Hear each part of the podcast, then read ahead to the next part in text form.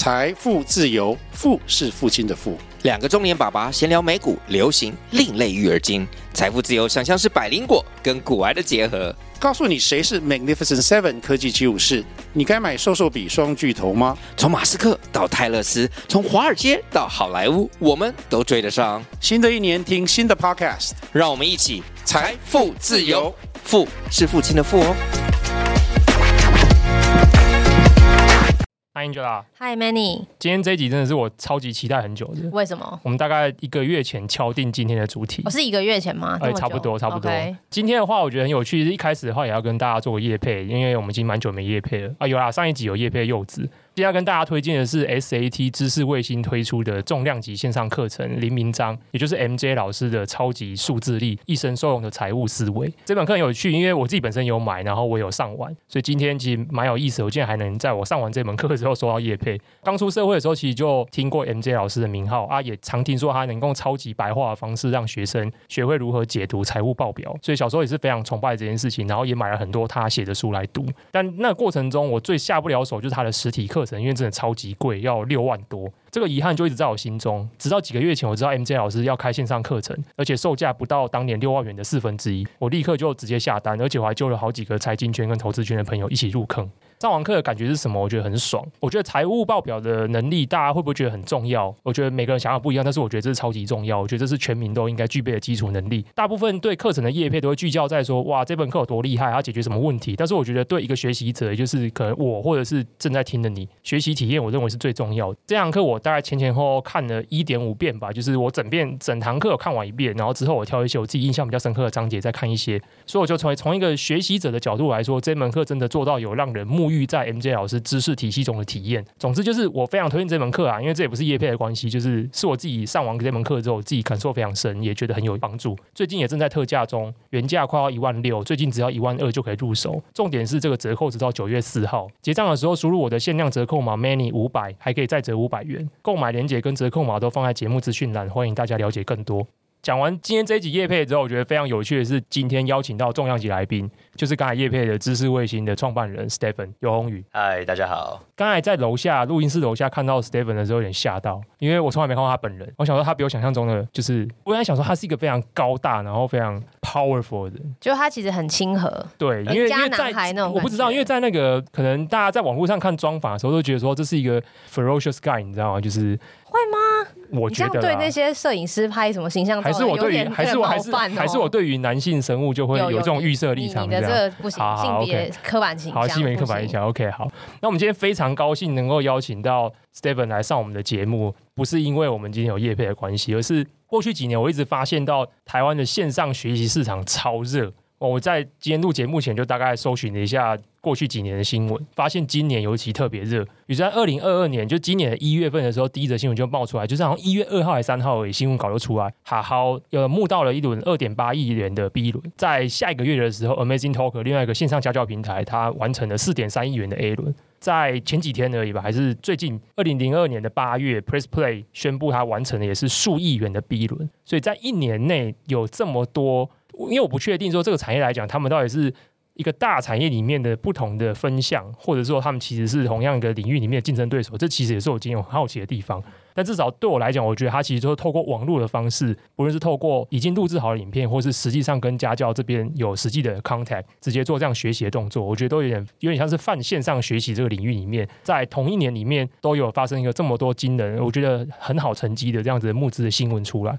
所以我对这个市场就开始有产生很大的好奇。另外一个我觉得最重要的 trigger 是这样，就是有一天呢，知识卫星里面的员工就突然跑来敲讯息问我说，就是 Manny 有没有要开课？然后他敲给我之后，我第一时间反应就是说我不要。然后他就说为什么？我就说因为我有两个守则，第一我不露脸，不露脸要怎么开课？其实我不知道。然后第二是我觉得我还不够格啊，我不知道我要教什么。可是那时候我想一想就觉得很有趣，说哎，知识卫星这时候 approach 到我。额外要讲的就是有趣的是，其实不只是知识卫星有 approach 我开课，就是有其他的业者也有来 approach 我开课，而且都是在差不多的时间区间内，我觉得蛮有意思的。所以当时我就觉得说，哎，这好有意思，就是我写慢报，然后开始录 podcast，稍微有一点浮出台面以后。就会被呃课程平台或者是开课单位接触到，表示这个行业是不是他们的敏锐度、他们的触角或者他们的 cover 的这些范畴其实都非常广泛。应该你写太好啊、哦？真的吗？应该是，我觉得还好啦。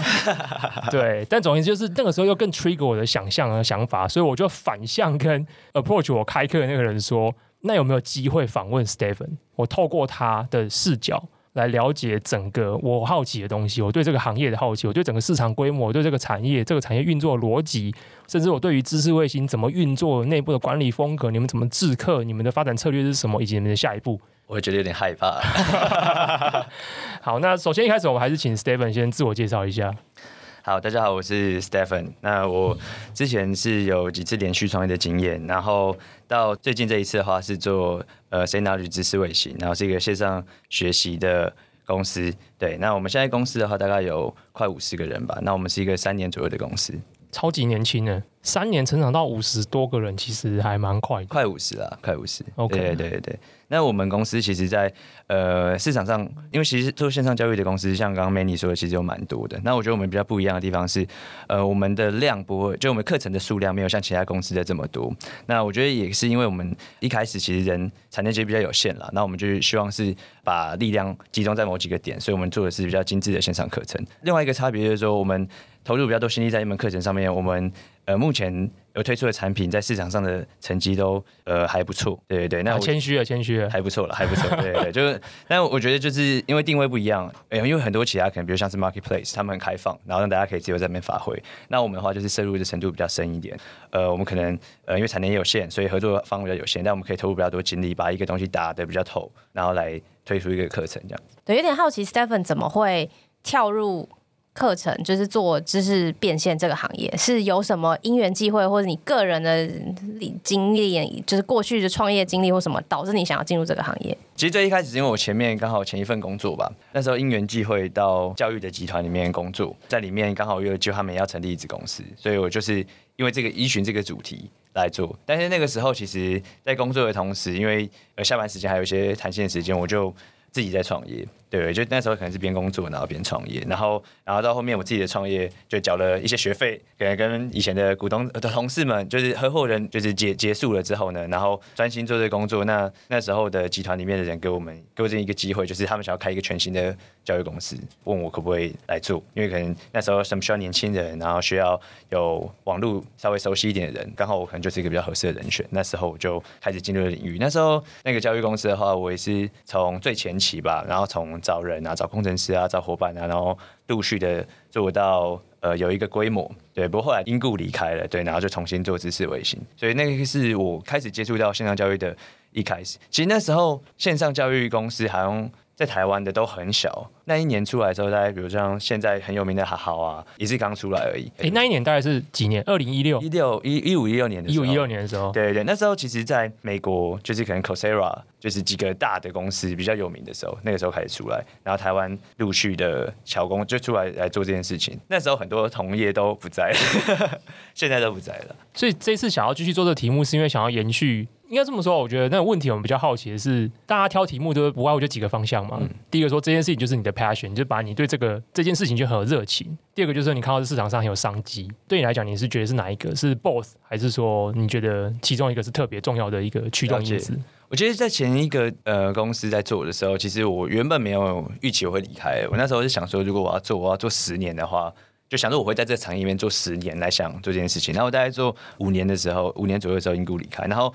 我觉得我前面的这些累积，在就这个主题算是有我自己的洞察跟理解。然后那个时候我们。我还蛮常就是全世界各地考察，比如我们去美国考察线上教育的产业，然后新加坡有有一些那种线上教育的展会去看。呃，那时候中国大概一季会去一次，我们也就会吸收一下话，然后做到在台湾这边去应用这样子。那时候离开的时候，就觉得说哇，我之前呃累积的这些知识跟经验好像很可惜，因为其实那时候想说这十年嘛，所以我心里有一个。呃，愿景说，其实他应该要做到什么样子，可以玩哪些有趣的事情，那时候都在心中，可是突然就不能做了，所以后来就这一次的创业，应该是有一点点不甘心，就觉得说这突然跟我无关的不行，然后重新开始这样。但是那时候要重新开始，也会觉得说，其实也蛮挑战的，因为市场上有蛮多很棒的线上教育公司已经在了，比如像哈好啊，然后 Yotta Press Play 啊，就这都很棒的线上教育公司都已经在了。那我要做新的公司的时候，我就想说，可能做法跟定位就不太一样。所以那时候其实大家都会是有很，比如他有很多的课程的数量，有很多的老师。那我那时候想说，我们因为其实我们公司比较特别，我们没有投资人，就是我们是独资，就是自己到现在都是。所以一开始做的时候，我们资源没那么多，我们就是。想说做一个完全不同的定位，比如大家可能尤其是从课程的数量，那我们可能就反过来，可能从课程的质量，对，就是在内容上面，或者说在对市场的观察上面，我们把它做深一点，一个一个把它做好，这样子。这个东西的脉络大概就是这样。就我如果我要在那个时间点做一个线上教育公司，可市场上有很多同样类型的公司，然后他们可能的定位跟模式在那边的时候，我要怎么样在市场上面让他看到了？所以我们就做这样的定位。我觉得总结应该就是，我觉得那时候在市场或者教育这个主题上面，有自己的观察跟想法还没有实现，想要继续做。我们有想到会找到一个这个我们可以执行跟切入的点。呃，我们做 MVP 验证，市场也买单来做。那时候很好笑，就是因为我重新做的时候，我连网站都没有。因为 Aman Talker 那个 Evan 是我好朋友，很好很好的朋友。我又没有去找工作，因为那时候太丧志。对，他就说：“看你不要去找工作了，你就是。”还是可以做啦，就是你不要放弃，而且你去别人那边工作，你可能做半年又想去创业啦。我们重我重新做，然后他借我两个位置，我跟他就我跟我太太在他的办公室里面重新开始，然后我们就呃逢高继鬼的在想要把东西做出来。对，我觉得如果没有同朋友鼓励。我重做，我可能真的去找工作了。我们有送他一些股份，但是后来我们有再买回来。哦，对对对，所以有些时候你可能外面的媒体上面你会看到说，哎、欸，我们可能是他有投资，对，就应该说他有在我们的股份没错。然后，但是我们后来把股份买回来，所以我们现在就是都还是我们自己在掌握股份这样子。我觉得这边有，就是很想问一个东西、欸，就是当时这个状态，然后你想要从零开始，可是你怎么去，就是你怎么去观察到市场上还有一块需求没被满足，需要针对这个需求去做 MVP。的这个洞察是怎么发现？对，因为那个是怎么产生的？因为那个年代的时候，我觉得市场已经竞争的。什么年代？就是四五年、三年前了。三年前的时候，有点厮杀，还是有一点？就竞争蛮。就是已经开始有竞争的味道出来了，比如说课程的数量开始增加，然后大家也大家也接受线上学习这件事，嗯，所以其实平台跟平台之间，不管你定位自己是线上学习课程平台或是教育平台，其实已经有蛮多选项可以选。那怎么样让自己做的更杰出？这个你们最后把自己 position 这个优势的地方是在哪里？其实我觉得我自己那时候在看的时候，是因为就我刚刚我说我前面其实有累积一些知识跟能好嘛，然后我会觉得说，哎，就抽离这个产业领域的话，觉得有点不太甘心。其实我那时候就是有 review 了一下，就是这几年有哪些事情是。我很想做，但是因为比如说你跟公司经营三五年，你真的要有些决策要改，你可能要砍掉很多事情，或可能要很多，比如不管是技术债啊、管理债啊，所以那时候没做的。所以我那时候就 review 说哪些是如果再让我重新来一次，我会做的。就结果很不幸，真的要重做一次。对，所以比如说像一开始我们怎么样让合作方定义说我们可以产生什么价值，跟我们实际上要提供什么价值，然后。以前我们在做的时候，主任很很完整，比如像投广告啊、制作啊，什么都会分派下去做。但后来重新做的时候，因为我们没有很多人嘛，所以我自己花了大概一个月的时间去了解，比如数位广告的东西要怎么操作。然后我们现在的整个 team 也是我在训练。对对对，我觉得那个第一线，就比如说以前可能大家会操作的时候会有，就是比如你的代理商，可是你就是工作嘛。可是我觉得我们自己在经营的时候，会有些不一样的思维在里面，可以有不同的洞察，这是一个。然后就我们提供合作方的那些方式也不太一样。再就是，其实之前大家会说破千万的案子很难，然后那时候我记得是像图文不符的案子就很成功，在好好的，那好像就没有几个这样子的专案了。所以我会觉得说，那如果要重做的话，我可能比如说我希望做一个是有对我自己有个交代，对，那我把之前过去学的东西、会的东西，跟我想要呈现那样子结合起来，所以就。重新做，以那个标准来做，那后后面我们呃持续做了好几个这样子的的事情之后，我觉得我们也整合出了，就整理出了一些 know-how 啦。所以像我们其实现在在训练的时候，其实都是比较有系统性的在做新伙伴的训练，然后跟呃就是这些事情的观察跟打磨会交给我们的伙伴。对，那我可以我可以下一个有点直接的好的结论吗？就是你看到的市场机会是。大家没有把一门课打磨的空间还有很大可以被进步的空间，还有很多优化的空间。因为当时可能当时的竞争氛围可能是大家想要扩张地盘，嗯，大家可能想要在增加，大家想可能用平台的方式，想要用 deal 数量的方式来去把那个版面把它扩张起来。对，但可能在这个过程，在铺盖这个版面的过程中，其实很多单点它还有一些没被优化空间，maybe 四十 percent 可能有这么多。对对，对，大家如果把这件事情把它做起来的话，其实它可以变成那根柱子可以变得很高嘛，不一定要我们去铺板面，我们可以铺 Z 轴的这样子的。好，我觉得其实就是比如说我们现在事后来看，我可能都可以，我也可以碰锋的很强，我多睿智。没有，我不要听这个。对，对对，但我觉得它不一定是这样子，就是我自己觉得就是说。我觉得那时候环境背景有关了，那时候可能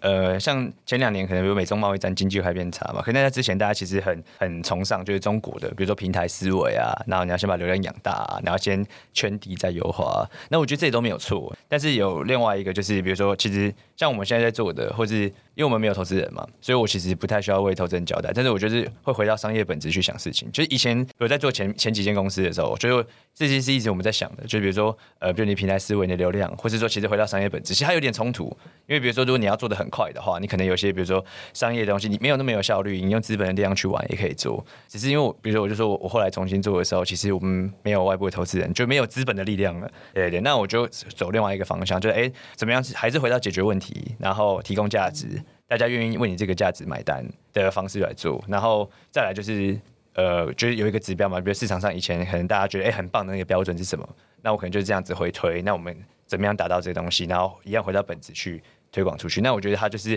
比较精实的东西。那再来就是我们在设计的时候啊，其实这个就你要精实或有价值的话，我觉得那时候市场上有一块就是大家喜欢把一个老师开很多堂课，就一个比如就是他们我们以前像我以前前一间公司在做的时候，就注意量嘛，比如说我会算说哦，这个老师他可能比如说这一季可以开一课，下一季可以再开一课，他的知识的点可能就被拆开了。那我那时候在我们现在在做的时候，想说，哎，那如果假设我就做这个主题，希望可以。给大家一个比较完整的内容或价值的话，我会怎么去设计？所以那时候其实这些是那时候看到的点，那我们就换一个方式来做这样子。对，因为以前在冲量的时候，其实投资人会说：“你现在这课你要几堂？你怎么不出来？然后或是你怎么没有达到这个营收？”我觉得那时候有另外一个压力，所以你就会往那个方向开始去走。所以刚刚那几个回来就是两个方向，我就回到商业本质跟提供价值这个话，那我就变成像我们后来现在在做的这个方向。可是你那个时候进来做的时候，你有发现市场上对于你刚才讲那种成长手段，市场已经觉得有点疲乏了吗？你说哪一种流量？说对，就是大家看到说一个老师他就是一直开好几堂课，明明这些东西都可以把它 combine 在一起，成为一个重量级一门课，我一口气就可以学到。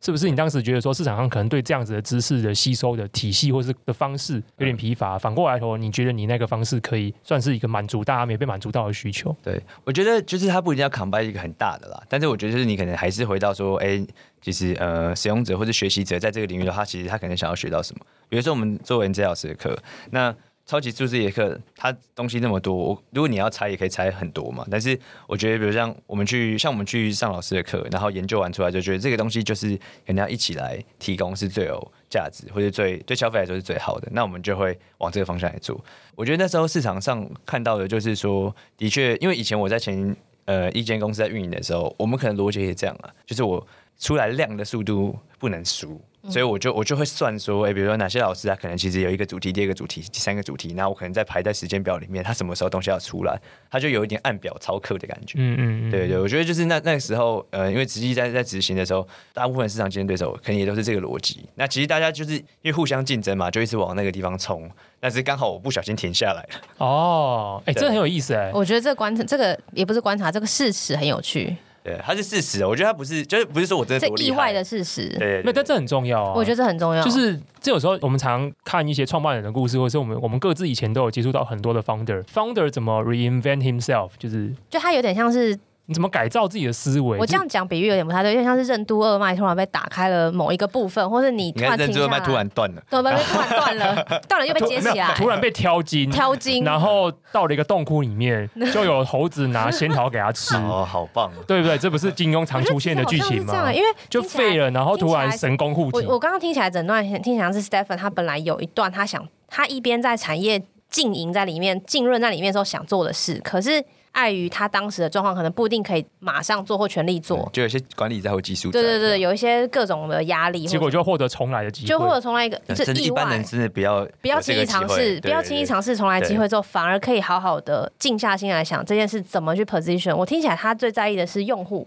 本身到底市场上用户哪一块是缺口，或哪一块哪一种课程类型是我们还没被满足的，所以他才去。精心克制，然后深挖用户的需求，得到的产品，就在我看来，感觉像知识卫星是这样的一个一个一个状态下的产物。我觉得刚才 Steven 讲的东西，我觉得很很有意思，就是因为你因故而有一个 stop，呃，应该说有一个 pause，有一个中断以后，你重新开始，然后你观察到这个点切入。嗯。那你现在开始做知识卫星，做了三年多了，嗯，你现在觉得经营这一门生意，或者是整个所谓的线上学习，因为我们好像都还没有回来去讨论到这一题，对，到底什么叫做线上学习市场？我们开头讲了好几间公司，哈好、嗯 Amazing Talker、Place 嗯 Play，、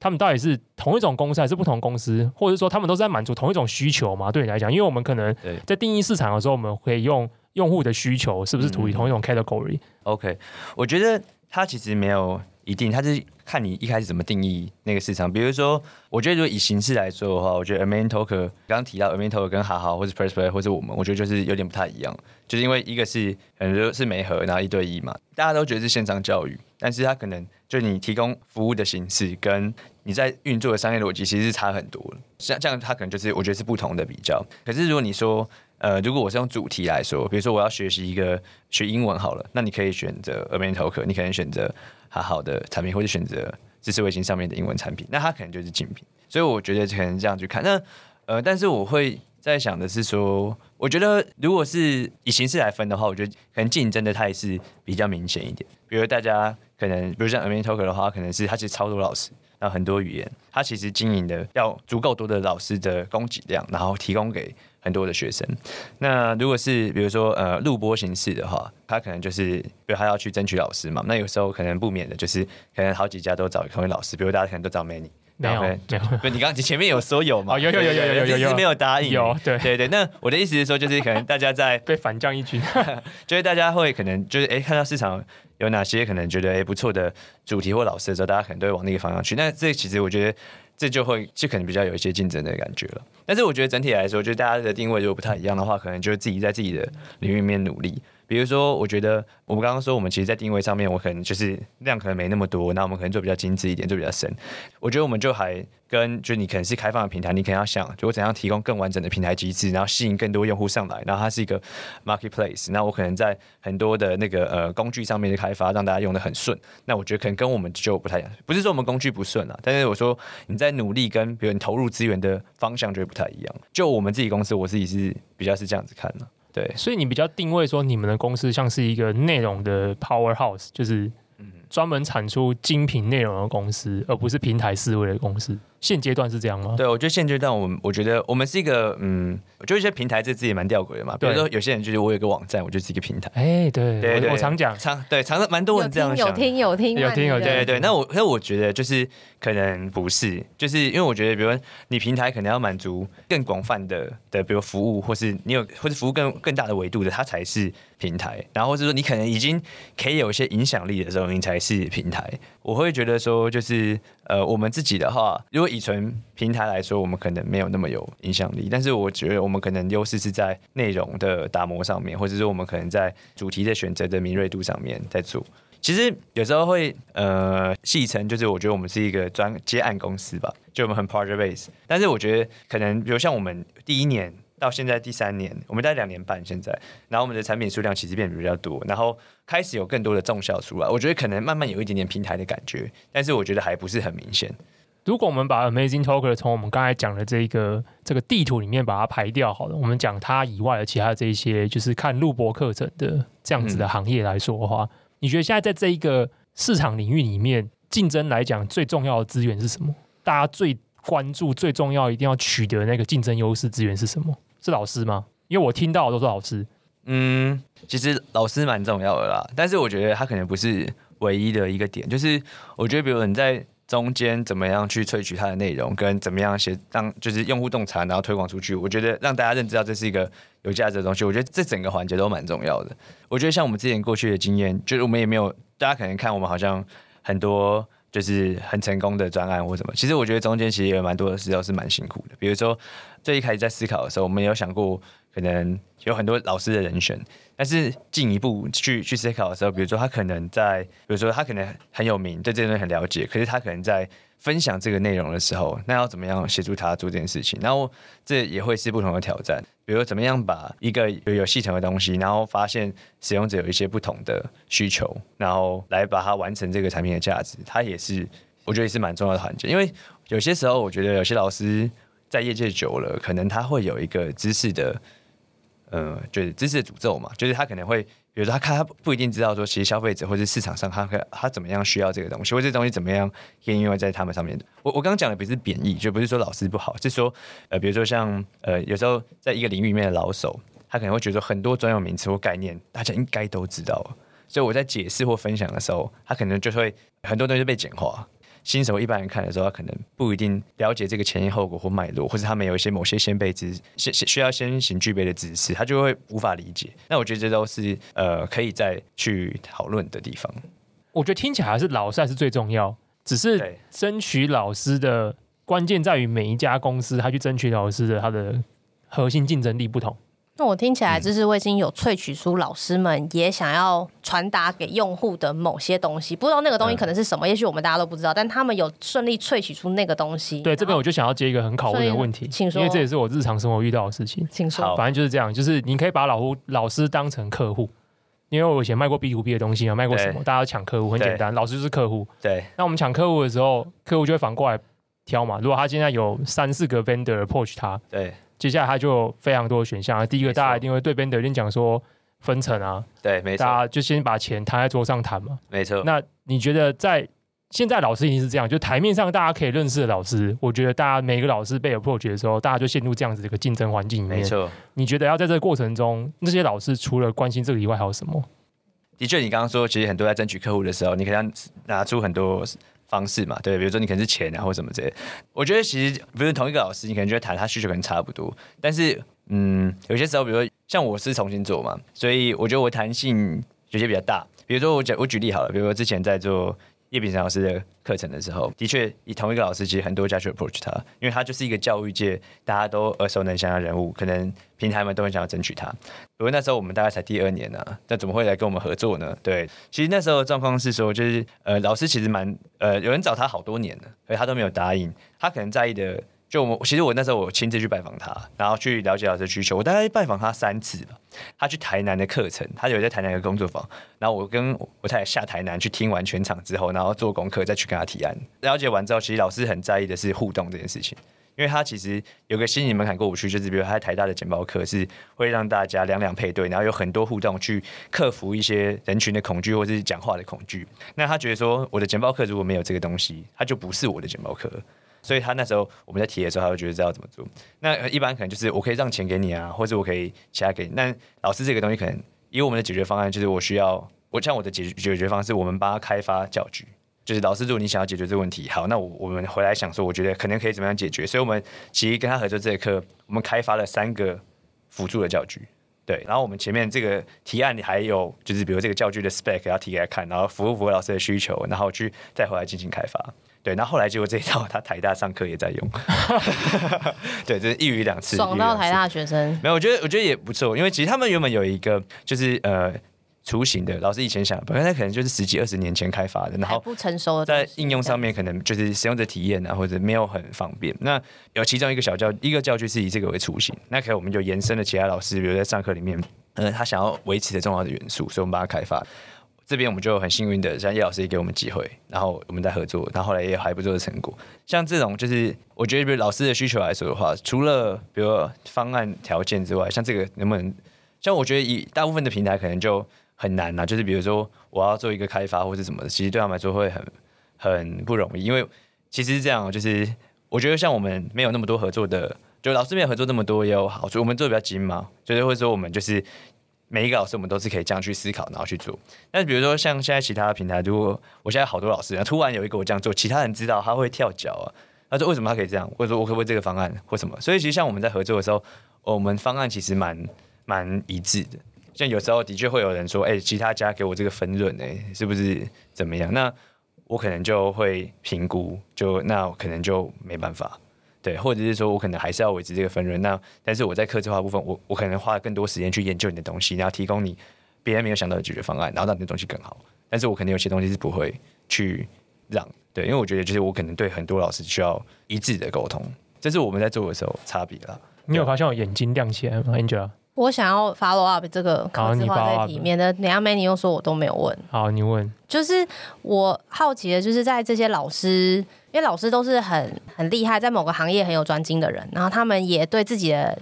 教材内容或想要传达的讯息有所坚持，所以听起来就是卫星才花了这么多力气去跟老师口 work，甚至。要深入到就是去上课，然后做教具这种，就是很克制化的部分。那这一段要怎么样让知识卫星未来继续 scale？这个 scalability，Stephen 是怎么看的？OK，我觉得有几块啦，就是说，我觉得，我觉得线上课程公司，比如像我们的领域是我们是录播嘛，对不对？那它的边际成本其实比较低，觉得如果有一个量的时候，它的确有机会产生不同的质呃质变。像之前我我刚刚有提到说，比如像呃前几年的时候，大家可能在追求量，然后量到某个程度的时候，它就有另外一种质变，它就是可以做，比如它是更大型规模公司可以做的事情。我觉得我们公司就从开始到现在，我觉得也算是呃也蛮辛苦的，因为你说像你刚刚说的很多客制化的成分，然后我们要花蛮多时间去理解老师、解老师的需求，那。我觉得我记得第一年的时候啊，就是也有以前有认识一些创投的朋友，他们也是问我一样的问题。那他说：“你这样子，投资人觉得不够 sexy。”对，他就是这样子的话，就你后面我很难确保你的状况。好像是一个精品工作坊的感觉，这样子。对对对，那我怎么确保你后面还有没有这样子的的收入或是稳定的状况这样子？那我的想法是说，就是其实我觉得这是从我们的招聘人跟人员的的训练，其实我觉得那就是蛮重要的。其实我们其实说实话，在去年。六月以前在做专案的，就是我跟太跟我跟我太太。你说去年六月以前，对，就是一年来才开始扩张。就我去年底开始想要，就是觉得说，就是要换一个方式去，因为其实我们今年才两年多，所以去年底以前是多少人？去年去年底以前是公司多少人？我第一年底二呃二零二零年底是十一个人，OK，然后我去年是底是二十二个人，哦，所以到现在快四十个人，快五十个人，哦，快五十个，所以你今年有。到现在第三季这样就翻倍，对，但是我觉得对我们来说，我不是追求人数成长的公司，因为就是其实我觉得，如果说到一个程度，我会觉得人其实不是谁多就真的很厉害，因为我觉得反过来，我刚刚是想说，我们可能回到商业的本质嘛，所以你人很多，它可能其实是成本很高，或者你可能其实管理效率或是沟通效率还有在优化的空间。其实这部分我们也还没有做得很好，但是我觉得就是我们会去思考说，就是。我有需要的时候，那我们做招聘这个决定，对对。那我们现在的状况就是，因为我说我们其实呃现在在做的时候，呃之前都是我跟我太太在做嘛。那现在我们去年下半年觉得我们不能一直这样子，所以我们其实有做一些改变。我们也是有一次取舍，就是我要不要一直这样小小的，然后可能做得不错，然后老师也老师就维持几个客户，然后 key account 顾好，然后我们自己也可能没有太大的压力，只要想课程就好了。但是就是像前面说的。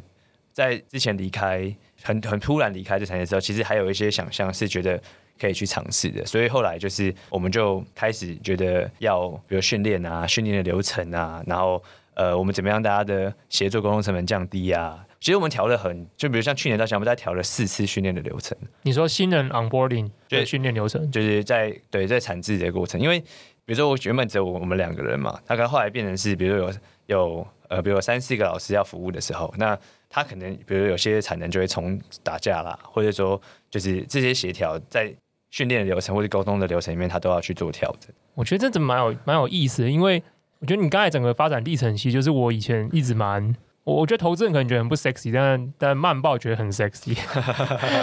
真的就是，我觉得你刚好做了一个别人没办法做的事，就是这样，答案就是这样。别人没有要做的事，我觉得也没办法做。比如说，我们常讲，就是好久以前，我们常听一个很有名的名词嘛，叫做破坏式创新。其实破坏式创新在讲的就是有非常多的 startups，他们去做了那些追求 QOQ YOY 成长的公司，他们最后忽视的市场，而那些市场，even 他们知道那个市场在那里，这些人没有被满足到。这些公司，因为他们自己本身的成长目标也好，或是他们接下来定出的 growth plan，他们因为这个 growth plan 而成立的整个组织形态。跟他们接下来 hiring 的方向等等之类各种客观性的元素约束了他们去往那个市场领域去做，嗯，而你刚好就是去做了他们没办法做的事。我觉得不一定是他们不愿意做的事，他们也都知道。就是 Stephen 做出第一堂课的时候，大家就会知道说，原来这个这样子的 marketplace 可以，就是有这样的市场空间可以做这件事情。谁谁不会想要去赚更多钱？对。可是他还是让你们这样子去做，而且深挖了两三年时间。嗯，这件事情客观事实就是他们当时没办法去做这样的事情。我觉得我们做的算是比较笨的事情了。我觉得有一个很大的区别，我觉得没有好坏，因为我觉得它是不同的成长方式。就是比如说你有外部投资人，你有股东的时候，大家可能比如给你的目标跟你要处理的方式会不太一样。那我觉得我们真的跟市场上其他家比较不一样的是，我们没有外部的股东，所以有些时候在判断或者我们比较没有这种压力。比如真的我们在做的时候，有些事情可以稍微放慢一点点，然后那先比如到。比如说，呃，有些呃品质为什么我们可以放慢一点到某一个地方，我们是可以等，对。可是有些投，因为如果你有外部投资的话，它不能等啊。比如说，我现在，我现在，呃，我现在给你这笔钱，其实我要你半年后或者一年后，我要再融下一笔，那你就要做到什么数字？那你可能前面就要往前，那你就这件事情就没办法等。我觉得差别可能会有这一个差别啦。这个东西真的很复杂嘛？其实也没有啊。就比如说，大家说你只要定下心，然后扎好马步，然后努力就可以成功，可是其实大部分都做不到。这超难的啦，对啊，对啊，就像以前我写电子报，我们也没有做得很好啦。我写电子报以前，人家也觉得写电子报很简单啊，就是你每个礼拜固定写一封就好。对对对，我到现在三不五时还是会无预警的休刊嘛。对对，就就我觉得就是因为如果如果你有投资人在逼你做这件事情，比如你要顾到那个品质，或是你自己的某些要求，可能真的就会比较难。但我觉得也不是不好，因为他们会有新的方向嘛。比如说我可能不是那么有效率，但是我可能比如说哦多开几个点，然后多开几个东西哦，真的烧掉不行，那我再赶快换下一个，也是一种成长的方式。对，我像前几年资本市场更活络的时候，觉得大家会鼓励，就投资人鼓励赶快花钱，不花我还觉得你发生什么事了这样子。对，因为其实那之前也蛮多。呃，中间会遇到一些投资机构或是以前的朋友、投资的朋友问说：“哎、你们要不要拿钱啊？”然后现在这个状况拿可能还行啊，或者哎，资本寒冬要来了，怎么样怎么样？然后我自己都会觉得说，呃，先缓缓，就是我觉得不排除未来可能会拿融资或是有怎么样的合作，但是我会觉得目前这个状况，你给我一笔钱，我也是现在这样的成长速度或者这样子的决策，那我可能就不需要这笔钱。我自己判断是这样子了。那我想要知道 Stephen 是怎么样去选择对的人，选择你觉得可以跟知识卫星现在的不管是核心的价值观，或是你们想要去服务老师，完整的服务老师这件事 match 到的这些 candidate，因为好的人进来，你才能借有好的 workflow 把他们 train 成更好的人嘛。我觉得这这个是我蛮想知道的。我觉得最近因为市场不管是人才或什么，就是人才我们也很常聊嘛。其实我觉得这一题是蛮蛮有趣的一题，大家都觉得哎。欸直播或做录播这样课程，也许有它的 niche 在，也许它的特色在。可是，知识卫星做了这么多堂课，已经掌握了一定的脉络，到底是怎么样挑到这些对的人？你们有什么判断的标准？我觉得我的答案可能没有很 fancy，但是我觉得我们不要 fancy 答案，我们要就是我们要灵魂 的，我们要灵魂拷问的答案。就我自己觉得，其实说实话了，我觉得你很难就是找到一个一来就是百分之百符合你想象，或者他就是很完全。进到你组织文化里面的人，我觉得完全不可能。我的做法，我们的想法是说，就是我们前面自己的文化，我自己觉得算是扁平。我刚刚说我们的沟通嘛，就是我觉得我们不管是用用 Slack 或用 Sana，其实我们其实是让大家就是可能资讯都相对透明的。比如说像我们的营收好了，或者每个专案的营业状况，所有的伙伴一进来第一天就可以直接开后台全部看。就是我就我觉得这个东西是是透明的。我们其实比如说每一次有每一笔订单进来，我们就会跳一个通知，全公司都会知道。然后比如大家谁做的专案状况怎么样，大家都是可能呃工作到一个阶段，然后你打开手机看，就这都是很快就可以看到的。这个背后的目的是什么？是鼓励竞争吗？知道隔壁的今天做的比我好，然后我，我觉得我知道我这个人比较腹黑一点啊，哦、不好意思。其实我们说实话，我觉得我没有很鼓励我同事竞争的。我在前一个。公司我在带团队的时候，其实很嗜血，超鼓励大家竞争。你可以抢案子，你把你，你知道为什么我今天要找你来访谈吗？为什么？我有闻到那个味道。哦，我同同性相吸。对，之前啦，之前啦，就是，但是我自己后来在做，因为我觉得，如果我觉得如果你有投资人要交代的话，这文化其实很有很快，就是你达到那些目标很快。然后，但是我现在自己重新做，或者我跟我太太会讨论，我们想要做一个怎么样的公司的时候，其实我觉得我们就比较不太做这件事情。就是我要让大家看到资讯啊，或者什么，就它 Slack 是一个，就比如它会有通知嘛。但是，比如我们 Asana，我们很多的东西其实我们都是可以共享，你可以看到的。比如我这个专案的脉络进行什么之类的，就是我们其实会希望大家都同步。其实我比较鼓励合作，没有鼓励竞争，因为是这样，就是如果我说我没有投资人压力嘛，就我觉得很多竞争是后到后面就是。比如说，呃，专案的 PM 会自己常招，就哦，我这个做好了，我才不要给人家知道嘞，我就是要一直这么好，对，然后我就是哦，我的绩效都最好，他不会想要帮忙，或者是说，就是他可能比如说我要留住某些老师，其实对公司可能最好的来说，可能是有些专案大家可以分配或者什么，他可能是最最好成长的方式，对公司最好的。可是，就你从公司的角度看，跟个人的角度看，他可能在利害关系就不一样。那我觉得，其实我觉得鼓励竞争没有不好，我觉得是一个选择啦。对，那我觉得因为。大家有不同的目标，然后不同的，比如说股东的背景，然后不同的追求，那你有那选择的模式，那只是刚好这个不是我们选择那个方式。我觉得比较蛮鼓励合作的。然后像我们的伙伴，其实我觉得不太，我自己觉得啦，就是不太怕说我们现在做有什么好的方法跟大家分享。其实是我想要的，因为我这个怎么促成的？因为我们自己也这样。就是我也不怕说，我就我怎么做的，我跟伙伴们分享。所以你会跳下来，我我会啊。用什么形式？All hands 还是什么样的形式，让伙伴们也可以一起感受到说，Stephen 是真的愿意把倾囊相授，不到全部，但是至少你。就是知道有些工作气氛是老板可能知道一些，可他有一些秘诀就不让你知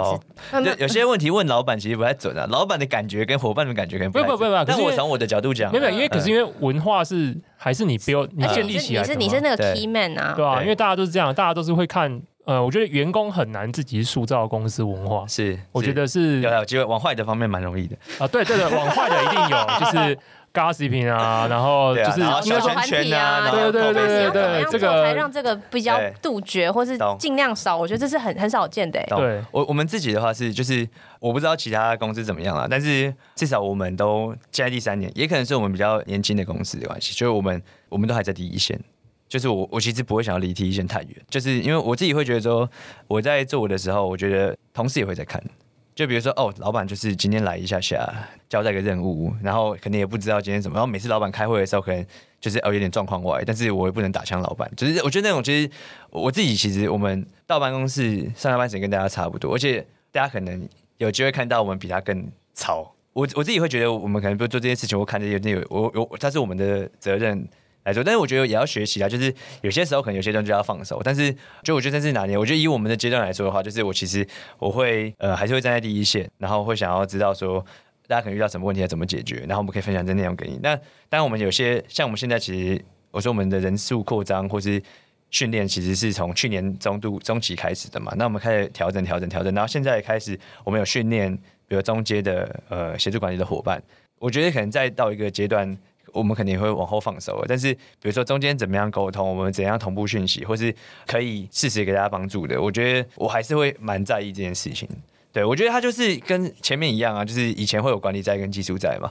然后我觉得之前的一些管理在，我觉得我这一次在做的时候，会希望换个方式可以克服。我觉得之前超竞争，然后我们现在我觉得都是蛮合作的。我觉得同事之间的协作是我们蛮在意的。我也不太鼓励说就是可能觉得我就自己干，然后就我干得很强，但我会觉得说就是。你有没有协作？大家彼此沟通资讯，我觉得那比较重要。我想总结一下，反正是我问的问题，听起来 Seven 是促进合作，然后资讯透明跟以身作则，是他目前就是我觉得可以继续维持这个 workflow 在五十人的规模下，可是还可以继续 up and running，而且有机会继续 scale 的一个关键。对啊，然后其实我们也蛮鼓励大家一起持续去学东西，因为其实我们自己也是，就是你说我们平台是学习平台嘛。然后比如说大家就是有学习可以带一些改变，那我们自己如果不是一个爱学习的的人，或者是持续这样子的 mindset 的话，其实我觉得就蛮冲突的。像我自己的话，就是比如说像市场上，就比如说我们在数位的环境，是很多都会一直变化，那我们也会去看新的东西啊，或者有这些不同的新的尝试。然后我也鼓励同事去做这样的事情，所以比如说在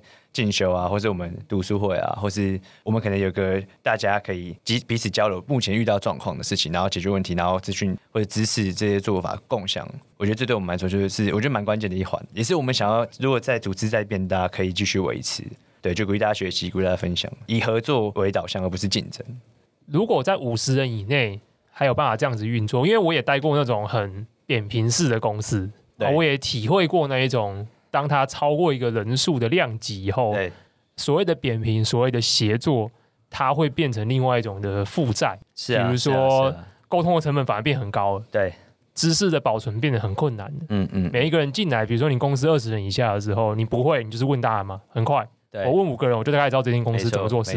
公司变五十个人的时候，你问五个人，你问十个人，都还不知道问到哪里去。对。然后每个人都有自己的个性嘛，每个人虽然都想要跟别人协作，但是人跟人个性就是不一样。有人就是不喜欢跟谁合作，类似这样天然的隔离就会出现。没错。那当然，你想象就是说，知识卫星接下来如果接下来五十人甚至一百人，你有没有开始先去为这样子的东西设想一些？work around 一些 solution，其实我觉得现在。呃，比如从三十到五十这段过程中，就会蛮需要这样的调整。就是你刚才说，我也刚好提到说，我们在训练的机制上会一直迭代嘛。其实这里面也包含了怎么样让伙伴们在协作的时候有机会就是呃更顺畅。我觉得像我们是专案嘛，比如到一个阶段的时候，我们会比如说想一下怎么样才是比较有效的方式，然后会重新设计沟通的方式。比如说像像你说的，人少的时候，我可能到公司一个一个问完，我就知道大概发生什么事情。那可能现在人变比较多的话，就是因为我们其实我们以专案呃来分，那可能每个专案它会有自己的一个沟通，然后可能再以专案来做上一层的沟通。目前我们在这调整这样子，希望是比较小的单位自己内部对焦，然后再让我们知道这些资讯。我觉得从前面如果文化是呃大家认同会比较适配的，然后再进行这样的事情，那会比较顺利。对，我觉得如果说你突然到一个新公司，然后要导入或者要变成这样子，我觉得应该会有点难。对，我们之前也没有点阵痛啊，所以说，比如我们花了一些时间，他不会说我今天要这样做，哦，明天就通顺到不行，他需要一些时间呢。我们也是打磨了一阵子，那么有意思哎，就很像假如今天就有点像是专案，就像一间子公司嘛，然后今天起就是一间大集团。今天这间子公司，它就是有个生命周期，它就是摆专案跑。没有，我们小公司啦，小公司没有，就是没关系。我觉得是大公司，我心中的巨人。好，没有，我觉得类似这样啊，就是迭代的嘛。进来，然后他今天只是要去投入到一个专案，他就是一个其中一个子公司。对，然后完了结束之后，他可能下一次去另外一个专案，去另外一个子公司。对对对，每个子公司有每个子公司他自己的沟通文化，但没关系，反正那个子公司在那个专案里面，他会继承那个沟通文化跟那样的协助机制就好了。对，然后最后上面有个控股的，或是个大的集团的，他就是把所有的子公司的状况都把它整理好，这样子。对对对。然后就是我们也就是鼓励大家，比如说记录啊或什么，就是我们还在还在摸索最适合我们的方式啦。因为就我们比如说会去看一些书啊，比如说有些大公司他们有些协作系统啊，或者说其他新创公司，我好朋友们之间会交流一些大家的 solution。但是就是参考完之后就带回来自己的话，就要再做一些变化。因为我觉得每个公司的文化跟在人里面不一样。